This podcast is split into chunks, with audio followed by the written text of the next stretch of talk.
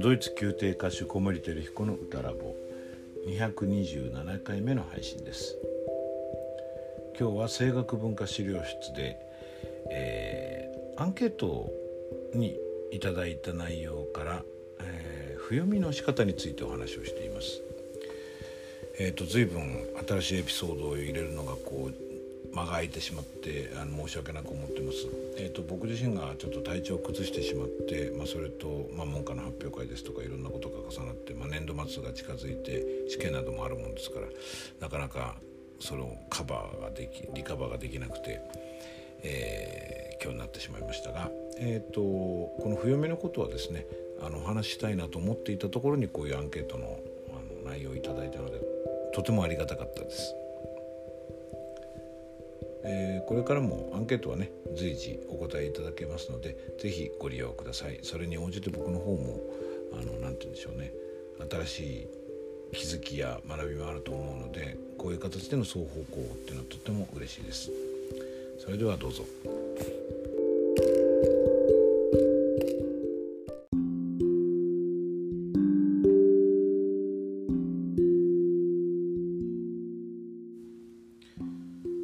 声楽文化資料室、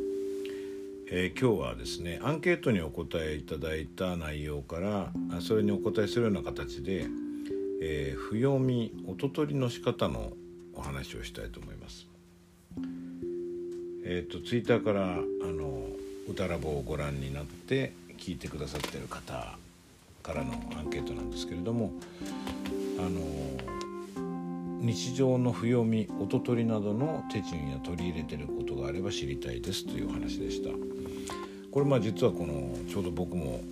まあいつもね何かしら不読みしてるってことはあるんですけれど今特に難しい作品の不読み音取りをしているところなので、まあ、ちょうどいいかなと思ってお話しようと思います。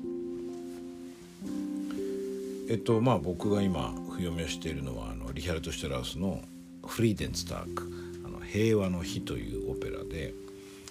えー、これはあのかなりリハルト・シュラウスのオペラとしてはマイナーな部類であのまだ日本初演されてないものの一つですね。でまあ僕の師匠の一人であるハンス・ホッター先生が世界初演をされた作品なのでそのホッター先生がお歌いになったコマンダントあの司令官の役をね日本初演でも歌えるというのは非常に僕としては名誉なことで今はつらつとというか頑張って音取りをしているところなんですけどまあ非常に難しいんですね。でこれがまあ1時間ちょっとのそれほど長くないオペラで一幕ものなんですけれども、まあ、その中の7割ぐらいの場面で歌ってるのがこの司令官で非常に歌うところが多いんです。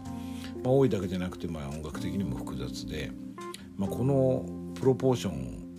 を見るとあの2005年に日本で歌ったかな。あのセムリンスキーの「フィレンツェの悲劇」っていうオペラを思い出すんですけどね。これはあの僕はドイツのゲラで歌った後に東京であの西海の公演でも歌ったんですが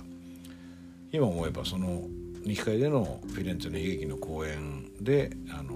演出家のカロリーネ・グルーパさんと知り合ってその後すごくなんでしょういいコラボレーションが続いているのでその出会いの作品でもあったんですけどね、まあ、これは本当8割方歌ってる感じでしかも、えー、非常にアグレッシブにいろんな話を回していくんで気が休まる瞬間が全くないんですよね、まあ、歌うところも多くて。でまあ当時と僕の僕と今の僕ではちょっと不読みの仕方もちょっと違うのであの、まあ、フィレンツェの悲劇のことと平和な日ではだいぶ違うんですけれどもちょっと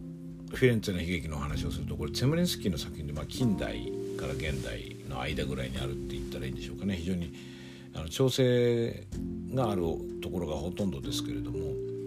なんかこうその狭間行くようなところがたくさんあってですね。うん、まあ、僕なりの言い方で言うとその転調する時にまだ転調してないのに次の調のあの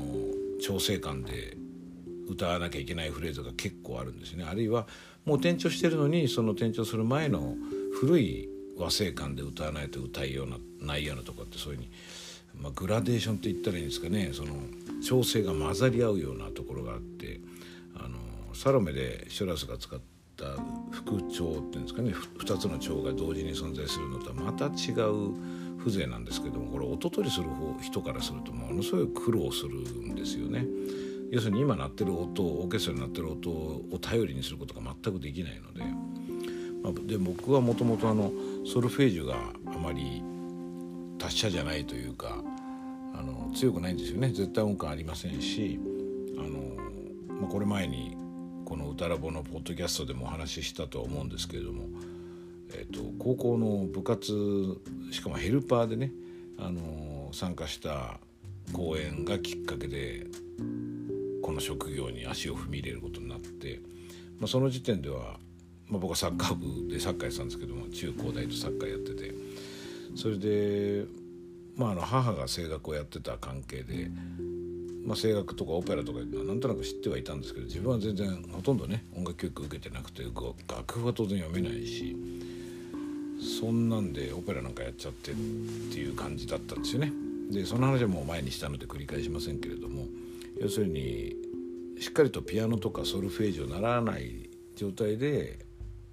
舞台を無理やり部活で踏んででその、まあ、1年半後ぐらいには入試をしてたんですけども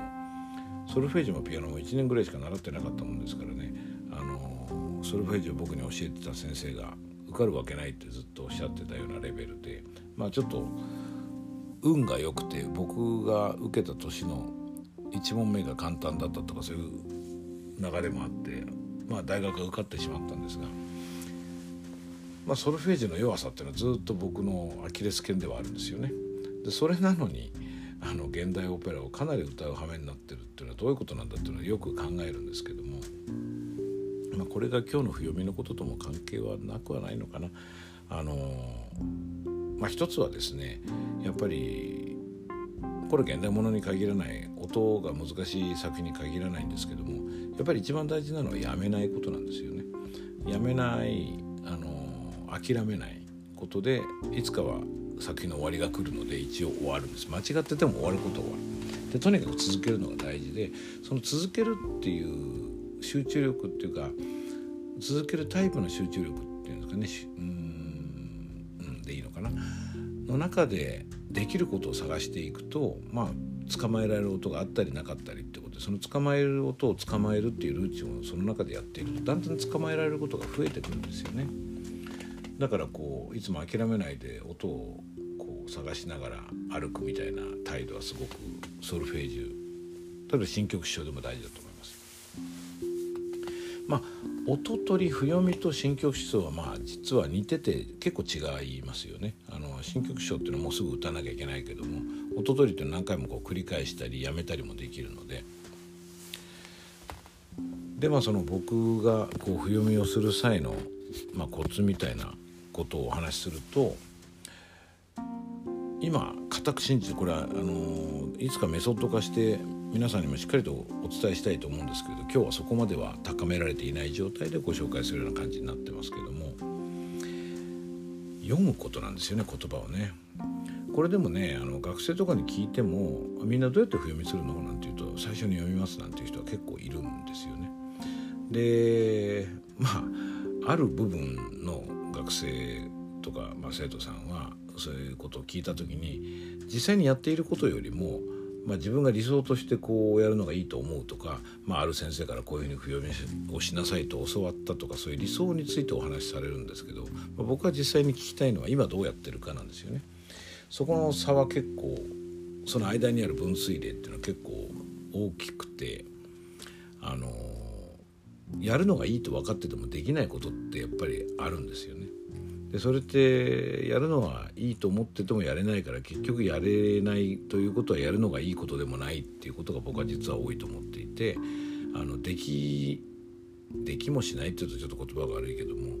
まあ実行なかなか可能で可能とは言えないことをこう理想として掲げることっていうのは現実的にゴールから遠ざかってしまうのでやっぱできることからやるべきだと思うんですよね。でそのためにできることからやるっていう時にすごく大事になるのが心理的安全性っていう言葉だと思います。これまあ何度かポッドキャストでも出てきてると思いますしこれはビジネスワードでねあの Google のあのプロジェクトアリストテレスっていうものから生まれてきたんですけれども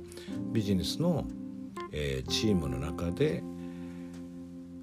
心理的安全性が高いチームほど良い業績を上げるっていう調査結果を、まあ、膨大な時間とお金をかけて Google は導き出したんですよね。その心理的安全性が高いっていうの状態どういう状態かっていうと、まあ、どんなことを言ってもチームの仲間からバカにされない、えー、否定されないこう軽んじられないっていう状態ですね。みんな真面目に自分の話を聞いてくれると。そういう状態だと安心して話ができますよね。失敗もできる、まあ、これあのうちの高校のビジョンともつながっていくことなんですけれどもあの失敗 OK 大歓迎っていう状態になるとクリエイティビティっていうのは一挙に花開くわけですよ。あの何してもいいわけですからね。あのシラーの衝動でいうと遊戯衝動が発揮されてる状態ですよね。人間らしい状態です。で不読みの時にも人間らしくいられるといいっていうことからまあ心理的安全性って言葉を出すんですけどこれ割と分かりやすいんでね心理的安全性って気が楽っていう状態と言ってもいいですかね簡単に言い換えるとね。これちょっと実は進めるとね僕フロー状態あの畜生とミハイのねも結構この状態の定義には役立つと思ってるんですけど今日のところはあの分かりやすく心理的安全性あの気楽さですかねの方でお話ししたいと思います。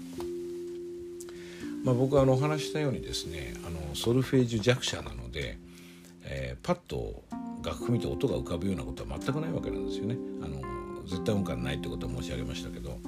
まあ、それでもねそんな僕でも例えばオーケストラのチューニングの場面っていうのを思い浮かべるとラの音がふーっとこう浮かんできたりすることあるわけですよね。まあ、これが人間の凄さだと思うんですけどもやっぱ経験とか記憶っていうものが体に染み込んでくるとそれが知見とかスキルになるわけですよね。だからまあラの音アーの音を出そうと思ったらオーケストラの、えー、チューニング最初の音合わせのところを思い浮かべたりしますけれどもまあそれはいいとしてえっ、ー、とあまりパッと音が浮かぶようなソルフェージュ能力がないもんですからソルフェージュ弱者だからこそソルフェージュ弱者なりに、えー、不読みの手順というものをよく考えて効率化しないとどんどん不読みができなくてまあ現代物なんていうのはあの僕今年の秋にももう一つ現代物のオペラがあってこれはまだあのえーと、情報公開になってないんでお話内容についてお話できないですけどもやっぱり難しいものを量をやるとなると本当に効率が良くないとできないんですよね。なので僕にできることは皆さんにもできるみたいなことになるのでとりわけこういう情報共有は意義があるなと思うんですけれどもその心理的安全性に戻りますと要するに音が僕は取れないので音のことを考えるとそれだけでも頭がいっぱいになってしまう。だからピアノがあればピアノ叩けばいいけどもピアノここもまたね二重にこのあの低スキル者なんですけどもピアノが下手なんですよね。ピアノもちゃんと習った時間が短いので。なので、まあ、楽譜を見ながらこう単線率を追っていくことぐらいはある程度はできるんですけど、まあ、それでも気抜くと間違ってたりするわけですよね。でそれだけでもかなり、えーと忙しい頭がその上に、えー、音程のことを考えながらリズムのことも考えておまけにこれがまあ決定的なんですけども言葉の発音まで考えてるともう全然もう頭がこうと思考停止状態になってしまうんですよね。なので読むわけです。でまあ、先ほどちょっと例に挙げた学生さんたちの話聞いててもそれやるっていう人が多いぐらいだから別にこれ意外なことじゃないんだけども僕今これを話さなきゃいけないっていう一つあの切迫感みたいなのがあるのは思ってるより全然それが効くからで、えー、いい方法で徹底的にやると面倒くさいと思いきや全然逆に早い急がば回れ的になるんですよね。えー、っとまあ具体的な手順のお話すると要するに、えー、っとリズムで読むこともいいんですけどまずは言葉だけひたすら読む。あのこのアンケートくださった方のあの好きなエピソードっていうところでダラダラ読みのことを言ってくださってるんですけどまさにこのダラダラ読みですね。ダラダラ読む。これはえっとエピソードナンバー今僕ちょっと分かんないんで後で、えー、概要欄に入れられたら入れようと思いますが、えー、ダラダラ読みっていうのをやるとですねあのいろ発声的にも良くなるんだけれども今ここでは単に言葉を体になじませるためにやりますね。でダラダラ読むと。Here is a カイダスボーデンって言葉で始まるんですけども Here is the Kaisersboden とか読むんじゃなくて Here is the Kaisersboden Here is the Kaisersboden Here is the Kaisersboden とこうダラダラとやる気ない感じっていうんですかねあの棒読みをしますでそうするともう口の方が覚えちゃうんですね「Here is the Kaisersboden」っていう言葉をでこれここまでいくとあとはですねあの次の要素に行けるわけですね音程とかリズムですよね。でまあ読むことでまずやっつけられることをやっつけようと思うと次はリズムですね。でこれだと四部八部八部みたいなリズムなんですけども「Here is the sky the spoden」と、まあ、母音と子音の関係みたいのを体に入れたら覚えるとこまでいかなくていいと思うんですけど口が何回か経験すればある程度入るのでもちろんあの読みの段階ですからアンプなんかは程遠い話で。なんとなく口がそれに慣れたら何回か読んで今度はリズムを入れる。Here is the sky the spoden Here is the sky the spoden その時もできるだけまあ白節感はなくあの Here is the sky the spoden とかやるんじゃなくて Here is the sky the spoden とこう、まあ、リズムは入れながらも、まあ、ダラダラした感じ。で。次で初めて音を入れるんですよね。となるとね僕あのサムソンとデリラもあのフランス語だってこともあってかなり譜読みが大変だったんですけどもこの時にこの方法やったらまあ本当に譜読みが早くてびっくりしたんですね。譜読みが早いってことの利点は、まあ、譜読みにかける時間が短くて済むってことはもちろん大きいんですけどもえー、っと音程が体に入ってなくてですね口頭がままごまごするみたいな状態が起こるんですよね。だから歌おうと思った音程と実際の音程が違ってあれみたいなことを、まあ、寸止めじゃないですけどえー、っとどう例えたらいいですかね。あの狙ったところと違うところを実は狙わなきゃいけなかったっていうことにこう狙い始めてから手を動かし始めてからこう気が付くみたいなこと手がグキッとなったりするようなイメージ分かりますかね？それをグキッとなるのを口頭がやるという口頭にやっぱり負担がかかるんですよね。だからそれをやっちゃうとあの不読みに時間かけちゃうとそういう喉に間違った挙動をこう何度もやらせることになって疲れるんですよね。それを今の方法で、えー、読んだらだら読みしてリズム読みしてから音ってことになるとその音を取る時の、まあ、心理的安全性って言いましたけど気楽さですね。でこれ楽なのは実は気分気楽なだけではなくて口頭も楽なんですよね。だからあの間違ったところに行きにくくて効率的に音が取れるのでこれねあの一度是非あの不読みに苦しんでいらっしゃる方がいたらやっていただきたいなと思います。いやそんな段階に分けたらかえって時間かかっちゃうでしょって思われる方いるかもしれないですけどももう実際にはね何分の1かに全部にかかる時間が短縮されるっていう感覚が僕はあります。はい、えー、今日はですね、えー、不読みの仕方音取りの仕方で、えーと、読みを使った心理的安全性を大切にした不読みの方法についてお話しました。